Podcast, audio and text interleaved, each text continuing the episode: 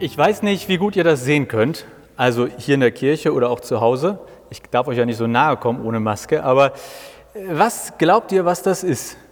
Oder was erkennt ihr hier? Ich gebe mal zwei Sachen zur Abstimmung. Ist das ein Kerzenhalter oder eine Blumenvase? Wer ist für Kerzenhalter? Wer ist für Blumenvase? Ja, ihr seid euch auch nicht ganz sicher. Trixie und ich haben das vor einiger Zeit im Baumarkt gekauft und haben das also haben da eine Kerze reingesteckt. Und äh, das stand dann so neben dem Fernseher und wir haben ganz gemütlich Fernsehen geguckt und äh, plötzlich macht es Klirr äh, und ist kaputt gegangen. Haben wir gedacht, was ist das denn für ein blöder Kerzenhalter? Und sind dann zum Baumarkt und äh, haben uns beschwert. Die haben das auch umgetauscht und dann haben wir aber auf dem Bon gesehen, da stand Blumenvase. Ja, da haben wir gemerkt, okay, äh, da haben wir dieses Ding für etwas gehalten, was es gar nicht war. Es funktioniert, wir machen das bis heute. Wir haben es jetzt mit Sand aufgefüllt und die Kerze ist nur oben drauf und wir müssen immer rechtzeitig die Kerze auspusten, damit es nicht wieder springt. Also man kann manchmal Dinge für etwas halten, was es nicht ist und äh, man kann sie trotzdem nutzen. Und so ähnlich kann das auch mit Jesus sein. Ja, also die Frage, die Peter heute gestellt hat quasi für uns, wer ist Jesus Christus? die kann man unterschiedlich beantworten und man kann ihn sicherlich auch für das eine halten und äh, damit irgendwie auch ganz gut über die Runden kommen, so wie wir mit, dem, äh, mit der Blumenvase äh, irgendwie so mit Ach und Krach über die Runden kommen, auch wenn es kein Kerzenhalter ist. Bei der Auktion auf eBay war ja der Deal, wer am meisten bietet, darf das Thema vorschreiben und das Thema ist gewünscht, Jesus Christus. Wer ist das? Prophet, Gott, Sagenheld. Und das schauen wir uns jetzt an, durchaus ein bisschen schematisch. Also erstmal, ist Jesus ein Sagenheld, ist er ein Prophet, ist er Gott oder ist er noch was ganz anderes? Ist Jesus ein Sagenheld? Da müsste man natürlich erstmal klären, was ist eine Sage und was ist ein Held. Ich finde, heldenhaft, das kann man Jesus schon zuschreiben, dass er was Heldenhaftes hat. Er stirbt für andere er hatte irgendwie Wunderkräfte. Also ich vermute, dass Jesus mindestens etwas Heldenhaftes hat, müssen wir gar nicht drüber streiten. Aber ist er ein Sagenheld? Um ein Sagenheld zu sein, müssten die Geschichten, die Erzählung über Jesus eine Sage sein. Und um das quasi zu untersuchen, machen wir einen kurzen Exkurs in die Entstehung der biblischen Schriften. Hier, wo ich jetzt stehe, das ist ungefähr das Jahr 30 nach Christus. Das ist ungefähr die Zeit, in der Jesus gelebt, gewirkt, geredet, all das getan hat, was über ihn überliefert ist. Aber wir lesen darüber in Schriften, die ungefähr hier sind, die sind so 50 bis 100 nach Christus entstanden.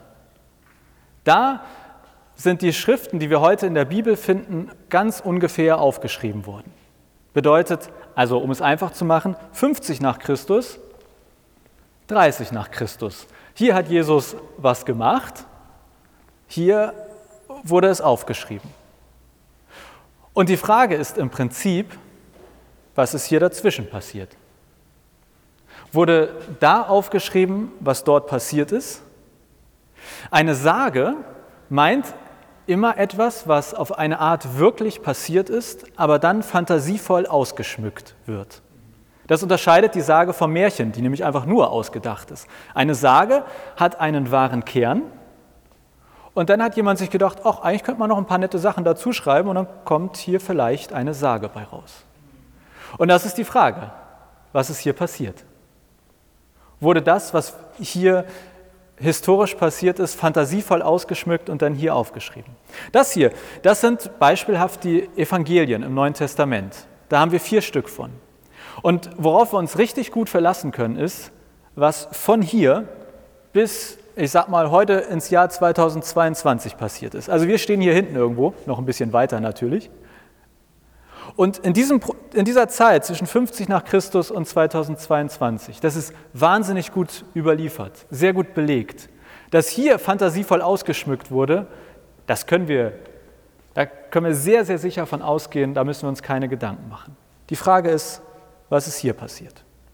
Und dafür, um das bewerten zu können, finde ich es wichtig, sich anzuschauen, die Leute, die das hier ungefähr 50 bis 100 nach Christus aufgeschrieben haben, mit welchem Anspruch haben die das dann aufgeschrieben?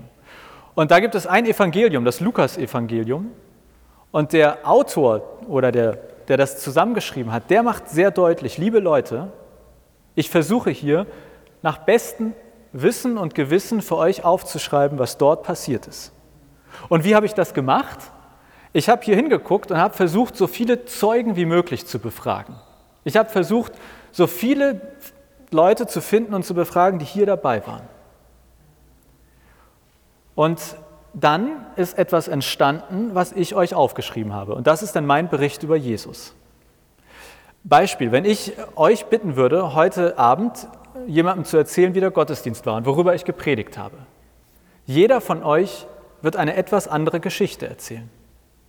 Nicht, weil ihr lügt, weil ihr etwas falsch macht oder weil ihr euch nicht Dinge merken könnt, sondern weil das so funktioniert. Wenn wir zurückblicken und erzählen, dann entstehen verschiedene Augenzeugenberichte. Wir nehmen unterschiedlich wahr, wir finden Dinge äh, oder empfinden Dinge unterschiedlich. Bedeutet, auch wenn heute die Polizei versucht, einen Tathergang zu rekonstruieren, dann macht sie das erstmal genauso und guckt zurück und sagt, ich möchte so viele Augenzeugen und Tatzeugen quasi haben und dann entsteht ein Bild. Es ist ein Bild dessen, was damals passiert ist. Es ist nicht 100% richtig, aber wir versuchen es so gut wie möglich zu beschreiben. Und genau das hat beispielhaft der Autor des Lukas-Evangeliums gemacht. Er hat gesagt, ich versuche so gut ich kann, das abzubilden, was damals passiert ist. Und deshalb ist das keine Sage, was hier entstanden ist weil der Anspruch und die Art und Weise, wie das entstanden ist, genau so passiert ist, wie wir bis heute versuchen, Realität abzubilden, indem wir versuchen, so viele Leute wie möglich zu befragen, die dabei waren und uns dadurch ein Bild zu machen von dem, was hier ungefähr 30 nach Christus passiert ist. Deswegen glaube ich, nein, auch wenn Jesus was Heldenhaftes hat, Zumindest vom Anspruch der biblischen Schriften dort ist das keine Sage, die über ihn berichtet wird.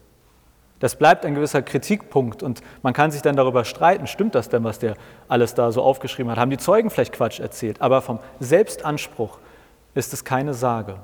Und von der Art und Weise, wie es entstanden ist, auch nicht. Also, worauf wir uns verlassen können, ist, sind diese Schriften. Ja? Die sind verlässlich wo wir, eine gewisse, wo wir eine gewisse Unsicherheit haben, ist dieser Bereich. Deswegen können wir Peters Frage, wer ist Jesus Christus, eigentlich nur auf einer Ebene beantworten. Wer ist Jesus Christus laut der Bibel? Wer ist Jesus Christus laut den Schriften, die wir hier sehr verlässlich vorliegen haben, wenn wir von dort hinten zurückgucken? Also aus dem Jahr 2022 auf diese biblischen Schriften geguckt. Sind die sehr verlässlich und jetzt können wir uns fragen, was steht da drin? Und da steht beispiel, beispielhaft drin, ja, Jesus wurde als Prophet verstanden. Es gibt in Matthäus 16 eine Bibelstelle, da fragt Jesus seine Jünger selbst, was sagen die Leute, wer ich sei? Also er macht quasi ein bisschen das, was, äh, also auch die Frage auf, wer ist Jesus eigentlich? Und die Jünger sagen ihm, du, die Leute halten dich für einen Propheten, für einen wiederauferstandenen Propheten. Jeremia, Johannes der Täufer, Elia, und Jesus hat definitiv etwas Prophetenhaftes, denn Propheten haben irgendwie eine besonders gute Verbindung nach oben und also zu Gott und können dann anderen erzählen, was Gott durch sie sagen möchte. Mohammed ist der Vorzeigeprophet schlechthin, der sich quasi hingesetzt hat, die Eingebung von Gott bekommen hat und dann aufgeschrieben hat, was ihm Gott gesagt hat oder haben soll.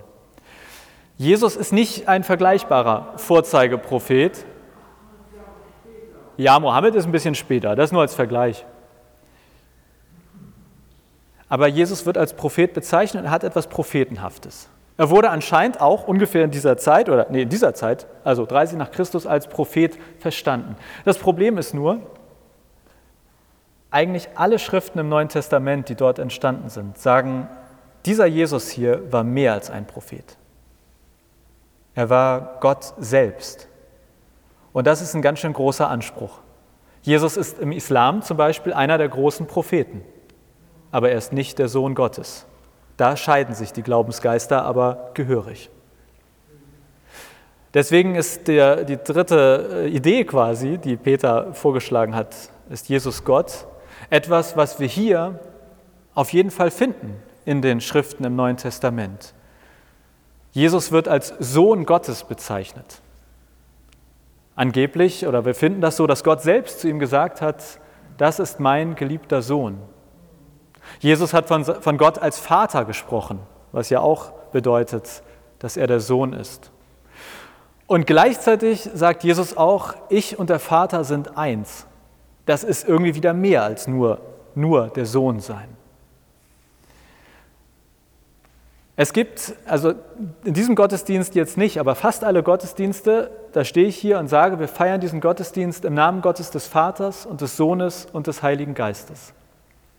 Wenn wir taufen, dann taufe ich auch im Namen Gottes des Vaters und des Sohnes und des Heiligen Geistes.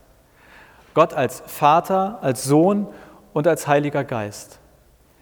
Und ich finde, das ist durchaus schwer zu verstehen. Also nennt man dann Trinität oder Dreieinigkeit. Das für mich verständlichste Beispiel ist der Vergleich mit Wasser. Wenn ich euch bitten würde, zum nächsten Gottesdienst Wasser mitzubringen, dann würden die meisten von euch wahrscheinlich eine Flasche Wasser mitbringen, vielleicht jemand einen Eimer, vielleicht ist jemand ganz spitzfindig und läuft schnell aufs Klo und füllt noch ein Glas auf. Ich vermute, dass fast alle von euch flüssiges Wasser mitbringen würden. Es könnte aber auch sein, dass jemand sagt, ach, ich bringe äh, mal einen Eiswürfel mit. Oder jemand sagt, ah, ich bin richtig lustig, ich bringe einen Wasserkocher mit und koche hier mal das Wasser auf und habt dann Wasserdampf. Also wir haben Wasser in verschiedenen Erlebnisformen, in verschiedenen Zuständen. Flüssig, gefroren, gasförmig. Und so ähnlich ist das mit dem Gott der Bibel. Wenn wir in diese Schriften gucken, die über den Gott der Bibel schreiben, dann stellen wir fest, dieser Gott wird auf mindestens drei Arten erlebt. Also flüssig, gasförmig und gefroren. Im christlichen Sinne, er wird als Gott Vater erlebt, er wird als Gott in Jesus erlebt und als Gott als Heiliger Geist. Drei Erlebnisformen. Eine davon ist Jesus. Davon sind die Schreiber des Neuen Testaments überzeugt. Gott ist, äh, Jesus ist eine Erlebnisform von Gott. Und wenn man das mit dem Wasser vergleicht, ist Eis Wasser? Ja. Ist Jesus Gott? Ja. Und trotzdem ist Gott mehr als Eis. Ist Gott mehr als Jesus. Also, wenn Jesus sagt, ich und der Vater sind eins, dann ist das einerseits richtig und gleichzeitig ist Gott auch noch mehr als Jesus. Aber diese Schriften sind sehr deutlich. Ja, Jesus ist eine Erlebnisform Gottes.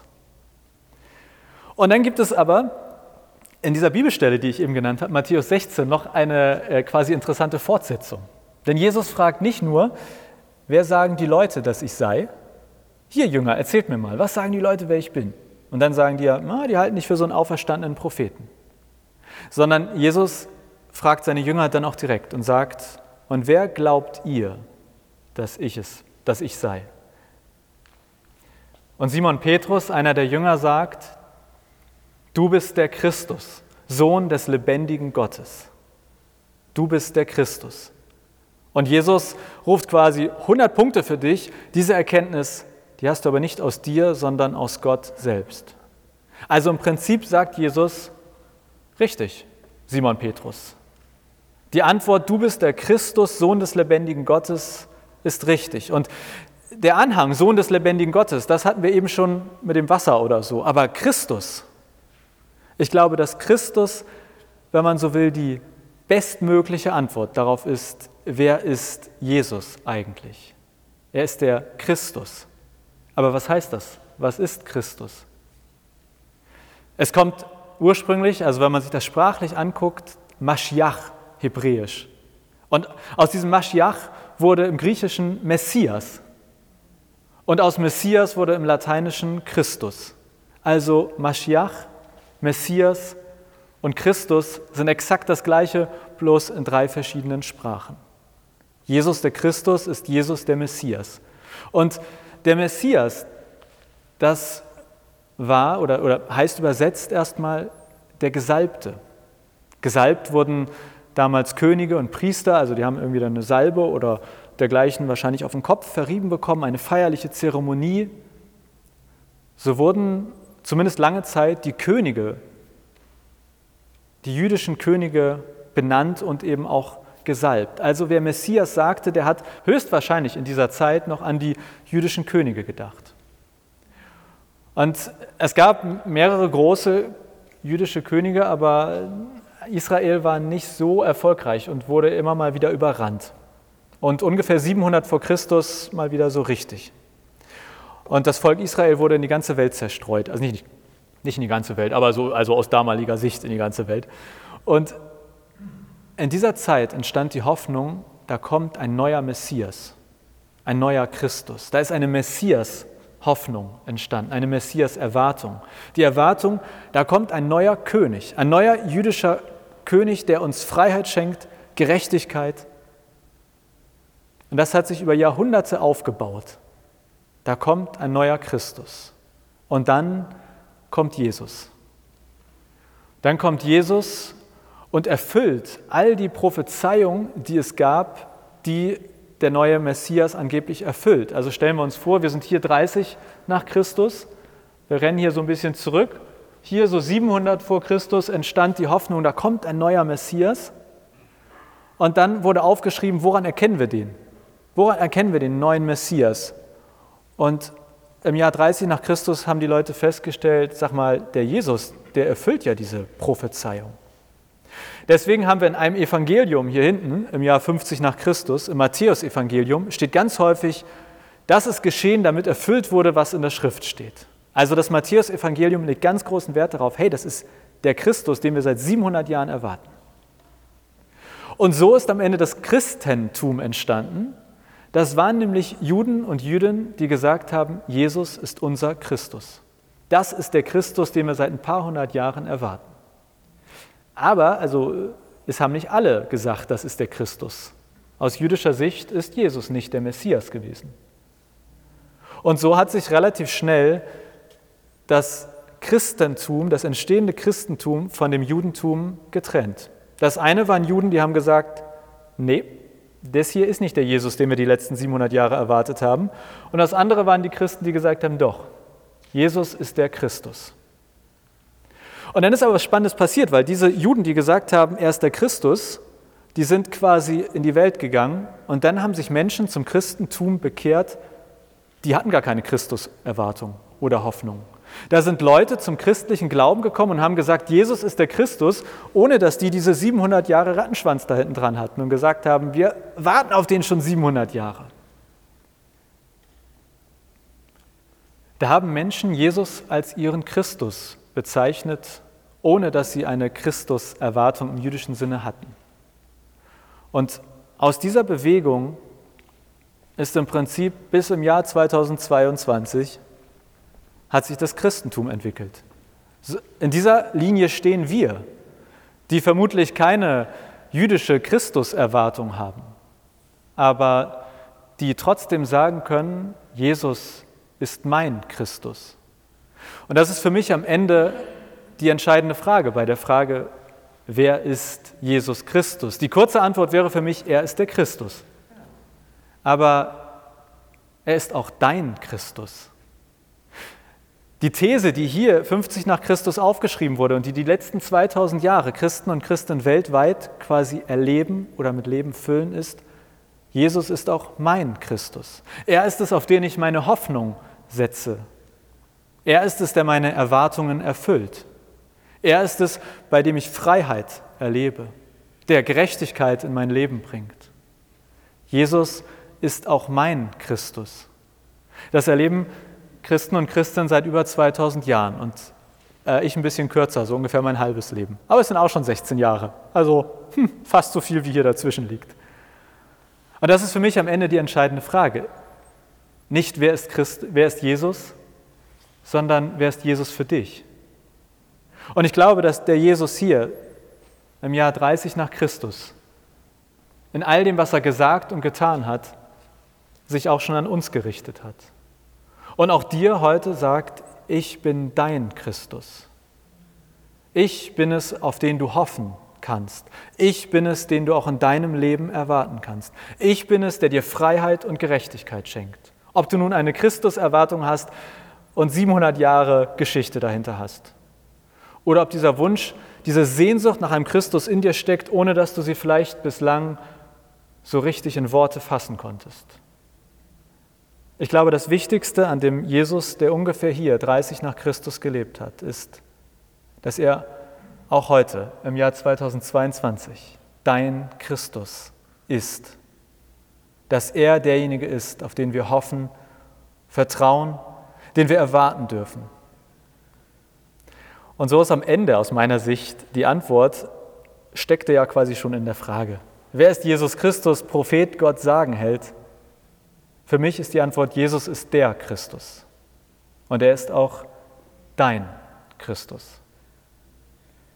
Amen. Bevor ihr direkt losgeht, ihr seht, ihr seid ja bereit, ihr habt euch gewünscht oder die Mehrheit hat sich gewünscht, dass man im Gottesdienst auch etwas tun darf. Und gewonnen hat, ich möchte mir Kerzen anzünden. Wir hören jetzt gleich Musik von äh, Trixie und Akemi, Gott ist gegenwärtig. Und wer mag, kann am Platz sitzen bleiben und einfach mitsingen. Aber ihr dürft auch gerne nach vorne kommen, eine Kerze anzünden. Ähm, ihr könnt auch von zwei Seiten gleichzeitig anzünden, Maske bitte auflassen. Und vielleicht ja mit der Kerze verbinden, wo ihr sagt, da ist in mir diese Sehnsucht nach einem Christus. Jesus, da brauche ich dich als Christus in meinem Leben. Wer mag, gerne eine Kerze anzünden, alle anderen gerne aus Leibeskräften mitsingen.